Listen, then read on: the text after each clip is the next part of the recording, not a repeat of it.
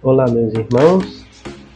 É, mais uma vez estamos aqui para a nossa meditação diária e hoje vamos falar da primeira das bem-aventuranças ali no Sermão do Monte. É, a palavra bem-aventurança é, é, muitas vezes traduzida por feliz, né? É, fala de alguma coisa de felicidade tal. Porém, nossos conceitos de felicidade hoje são muito subjetivos, né? E não é isso exatamente a, sua, a ideia. A ideia ali é de alguém bem resolvido. Quem é o bem-aventurado? É uma pessoa bem resolvida. É uma pessoa satisfeita em Deus, que tem satisfação em Deus. Essa é a ideia correta quando a gente entende da, a bem-aventurança. Né? A pessoa bem resolvida e satisfeita em Deus. É, e a primeira bem-aventurança diz: Bem-aventurados os pobres em espírito, porque deles é o reino dos céus.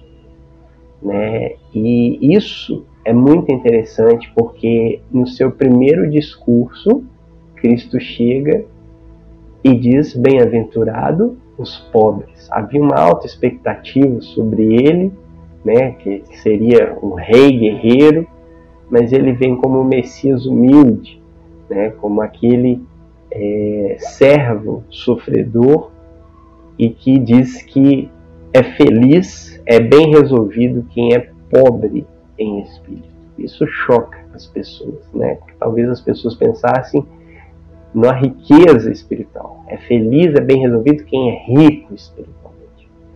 Mas essa quebra da altivez humana, né? É, e a palavra ali para pobreza é bem forte, né? Isso quebrando as expectativas, é, é um sentido mesmo de mendicância, de nada possuir, de desprovido, completamente desprovido. E quando Jesus fala isso, né?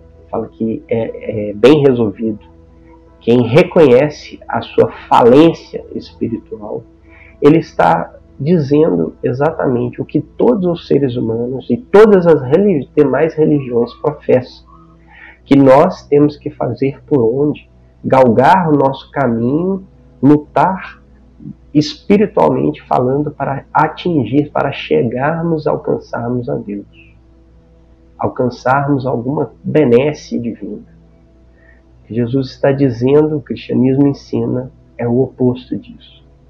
Que chega lá aquele que reconhece que por si só nunca poderia chegar lá. A nossa salvação, as nossas capacidades espirituais, elas não vêm de dentro de nós, elas não são internas, né? não são intra nós, elas são extra nós, fora de nós. Né? As nossas capacidades espirituais, nossos poderes espirituais só existem porque Deus nos deu. Dentro de nós não tem nada proveitoso para chegarmos diante de Deus. E só quando a gente reconhece a nossa falência espiritual e, consequentemente, nossa total dependência de Deus, é que Ele vem em nosso socorro. Né? Muitas vezes tentamos, na força do nosso braço, com os nossos esforços para podermos merecer alguma coisa de Deus. Mas é bem resolvido quem olha para si e reconhece que não tem absolutamente nada em si mesmo que agrade a Deus e que não tem absolutamente nada, nenhuma capacidade de poder chegar até Deus. E essa é a reflexão que eu trago para você hoje. Você é uma pessoa, então, que confia em si mesmo, na força do seu braço, nas suas capacidades, nas suas qualidades, né? Ou você é uma pessoa que já entregou completamente é, os seus poderes e, e tais capacidades e reconheceu que todas elas vêm exclusivamente de Deus e que você sozinho não pode nada.